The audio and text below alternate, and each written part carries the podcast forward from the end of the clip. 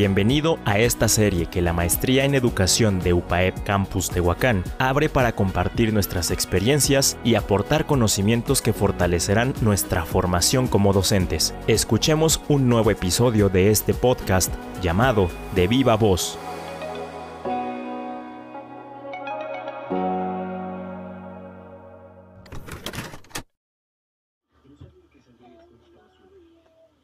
Mi nombre es Irene Martínez y les quiero comentar algo que me sucedió al inicio de la pandemia. Comenzaré con una pregunta. ¿Se imaginaban que esto sería así? Era una mañana común y corriente. Las noticias estaban puestas en la televisión.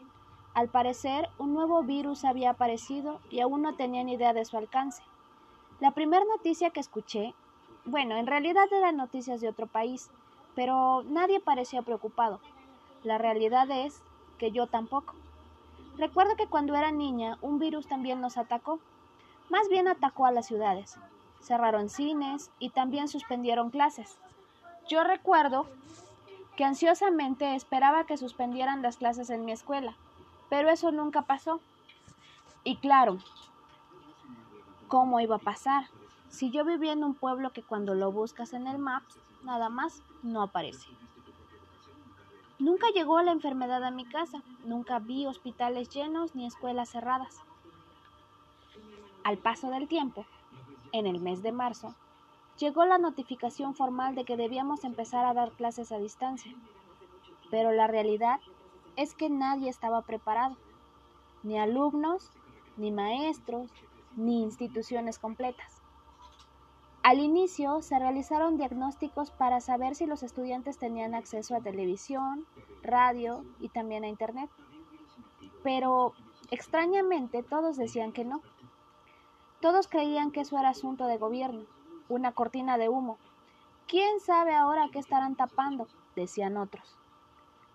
Había pasado casi un mes y se alargaron las vacaciones. Todos estaban felices. Sin embargo, varios se quedaron sin empleo hubo pánico y una ola de inseguridad. Pequeños negocios cerraron. Fue un tiempo donde nadie creía que fuera cierto lo que ocurría. Sin embargo, los estudiantes seguían ahí y los maestros también. Los padres cansados ahorraban para poner sus recargas. Otros tantos no las ponían. Era un tema incierto y casi nadie sabía qué sucedería. ¿Qué seguía? ¿Qué faltaba? Las actividades empezaron a llegar. Los informes comenzaron a enviarse. Las miles de fotografías atiborraban los celulares. Meet, Classroom, Zoom, Teams, plataformas sencillas que nadie conocía, hasta que cansados de usar el Drive, pues empezaron a conocerlas. Y ante la necesidad de ver y de estar comunicados, se empezaron a volver famosas. Hubo mucho trabajo para lograr que los estudiantes tuvieran idea de cómo usarlas. Todos nativos en la tecnología, pero tan carentes de habilidades para manejarlas y sobre todo para tener interés en ellas. El problema vino cuando había que evaluar un sinfín de fotografías que no decían nada y te preguntabas qué era lo que tenía que evaluar. ¿Que haya completado la actividad? Pues bien, la pudo haber copiado de internet. ¿Su ortografía? Igual la pudo haber copiado. Su cumplimiento, pero es que sus papás no lo ponen a trabajar. Su incumplimiento, pero la verdad sus papás lo mandaban a trabajar todo el día. Entonces me di cuenta de que estaba metida en un verdadero embrollo. ¿Cómo le haría para ser justa en las evaluaciones? Estás escuchando de viva voz Todas estas experiencias compartidas seguro aportarán mucho a tu formación como docente. Quédate con nosotros hasta el final de este episodio. Continuamos.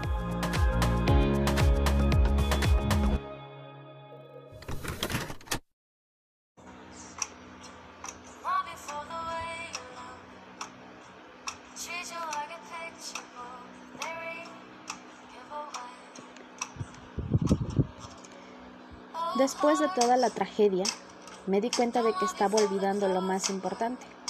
Pensando como docente, me interesaba mucho que los aprendizajes clave que decía el libro quedaran claros. pero no estábamos olvidando los otros aprendizajes, esos que no se pueden medir tan fácilmente y que probablemente no estábamos tomando en cuenta. A veces nos vamos a las actividades y las encargamos solas, individuales, y nos vamos a los resultados y queremos que nos lo den de manera individual, pero no nos damos cuenta de cuáles son los valores que realizar cualquier actividad implican. Relacionando mi experiencia con lo que estaba viviendo en ese momento, me di cuenta de que no sería muy productivo hacer que cada niño acatara las actividades tal cual venían en el manual. Y lo que hice fue estudiarlo todo, realizar un solo proyecto que tuviera que ver con todos los puntos y aprendizajes clave específicos que tenían que realizar. Y surgió, efectivamente, uno solo. Ese proyecto daba origen al trabajo en casa, al trabajo a la mejora del ambiente, a la preocupación social, al ámbito familiar y a las habilidades socioemocionales. Fue divertido realizarlo, fue emocionante, debido a que todo estaba sobre tiempo. Otras de las actividades extracurriculares que tenían que desempeñar era aprender una pequeña parte de un oficio. Carpintería, costura, alimentación, jardinería, etc. Todo con ayuda de sus padres y claro, colaborando con ellos. Mis alumnos estuvieron muy contentos y yo solo tuve que evaluar avances. En ocasiones nos daba miedo la tecnología, pero casi todas las veces que hacía visita para recoger evidencia, me quedaba con ellos practicando fotografía o video.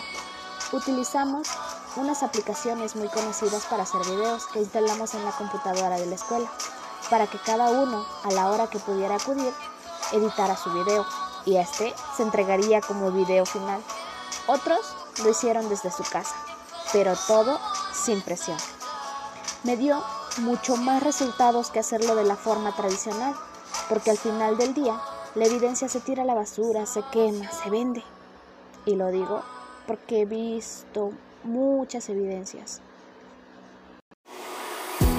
No te pierdas el próximo episodio del podcast de Viva Voz, espacio que la Maestría en Educación de UPAEP Campus Tehuacán abre para compartir nuestras experiencias y contribuir así a la formación de la docencia mediante la narrativa autobiográfica. Nos escuchamos muy pronto.